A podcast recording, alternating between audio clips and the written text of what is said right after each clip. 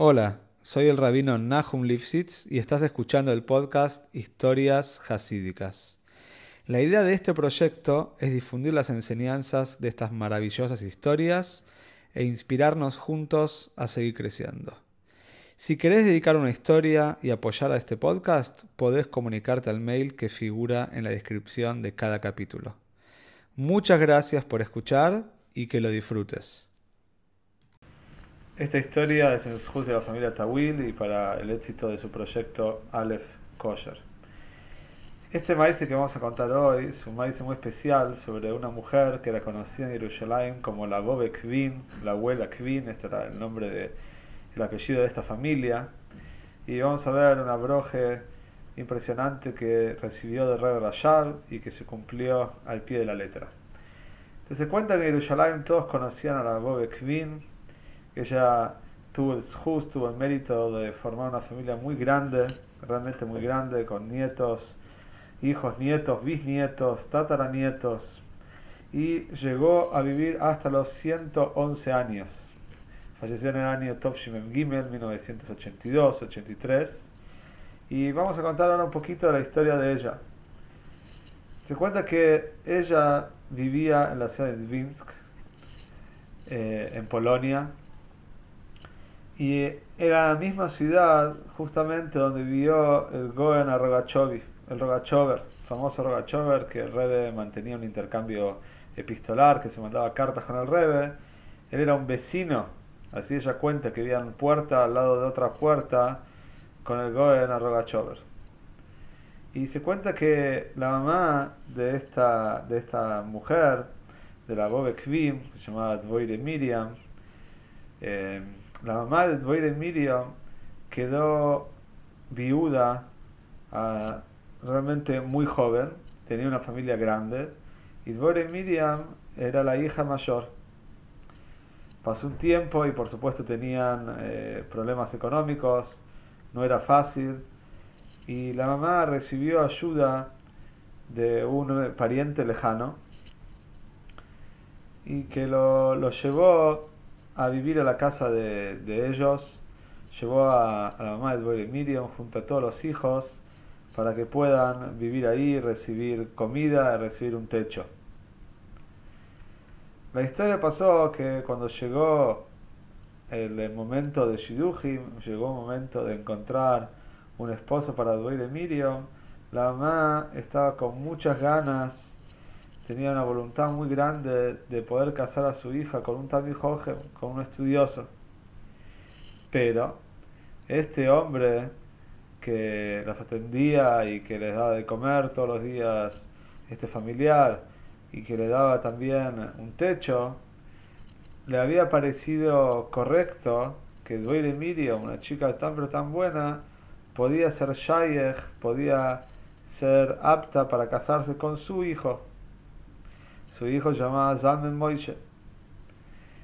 La verdad es que cuando llegó esta propuesta, la mamá de Miriam se sintió mal. Por el otro lado, una sensación muy extraña. Yo quería agradecer a esta familia por darle todo lo que les estaba dando durante tantos años, darles un techo, darle comida, darle una contención.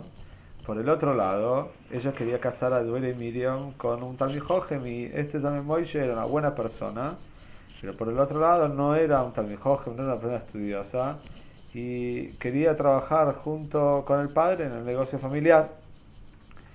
Se cuenta que al final, después de un tiempo de, de, meditación y de pensar, decidió la mamá de Duele Miriam junto a Duele Miriam que van a aceptar el Shidduch. Y así fue como Duele Miriam se casó con Zaman Moishe. Y así fue, y a pesar de que la decisión no fue nada fácil, y se cuenta que hasta un día antes de la Jupe, Berimiro estaba llorando por su deseo de haberse casado con un Talmud y que en la práctica no pudo ser concretado. Pero al final, Boruch Hashem, se casaron y vamos a ver que tuvieron una vida muy exitosa. Así fue que cuando se casaron vivieron también ahí en la ciudad de Dvinsk nuevamente, fueron a la de donde era originaria de Miriam, y vivía al lado, la puerta pegado al Rogachover. Pasaron siete años, perdón, pasaron diez años después del casamiento y todavía esta pareja no había recibido la broje de, tener hijos. Miriam había tenido problemas, había perdido cinco criaturas que no habían llegado a nacer, realmente la situación era insostenible, han ido a los mejores médicos, pero nadie sabía cuál era el problema de Miriam. Decidieron ir a hablar con el Goen Rogachover, sabían que era una persona muy especial, se fueron a aconsejar con él a ver qué podían hacer. Inclusive había muchas personas que le habían dicho a, a Moishe que se divorciase, que él también tenía derecho a divorciarse, del Boremirion, y también tenía derecho a divorciarse de Moishe y seguir cada uno su camino y a ver si cambiando la pareja de cada uno quizás iban a tener familia. Cuando Rogachover recibió este caso, se dio cuenta que no era un caso para él, era un caso para un Rebe y los derivó inmediatamente a que vayan a visitar al Rebbe Rashab, el quinto Rebbe de Jabal, que en esa época todavía vivía en Lubavitch.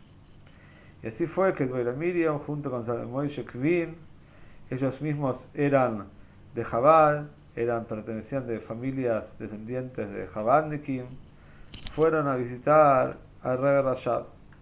Cuando el Miriam entró al Rebbe Rashab, se cuenta la familia que Rebe estaba leyendo un libro, estaba concentrado estudiando, no le siquiera levantó la vista para dar la duele Miriam. El duele Miriam empezó a hablar y empezó a contar todo lo que tenía en su Neshomer, todo lo que tenía en su alma, todas las penas y la penuria de los chicos que había perdido.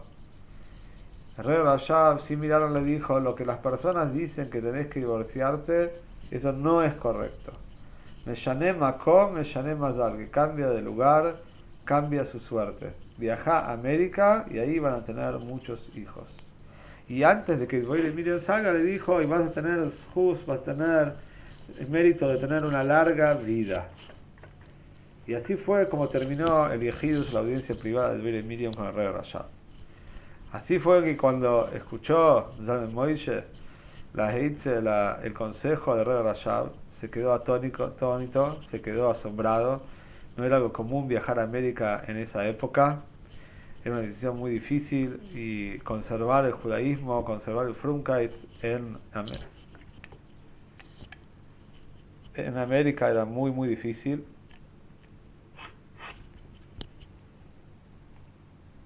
Pero así fue. Así fue, decidieron que van a viajar a América como dijo el Rebe. Este maíz pasó en el año Tov Reish Samach Dalet, 1904, y así fue como esta familia Kvim, Zalman Moishe, junto con Dueire y Miriam, viajaron a Estados Unidos.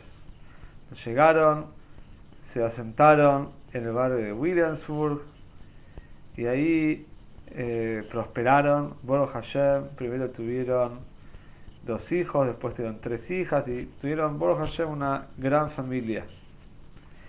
Con el correr de los años, Saben Moishe se enfermó y falleció.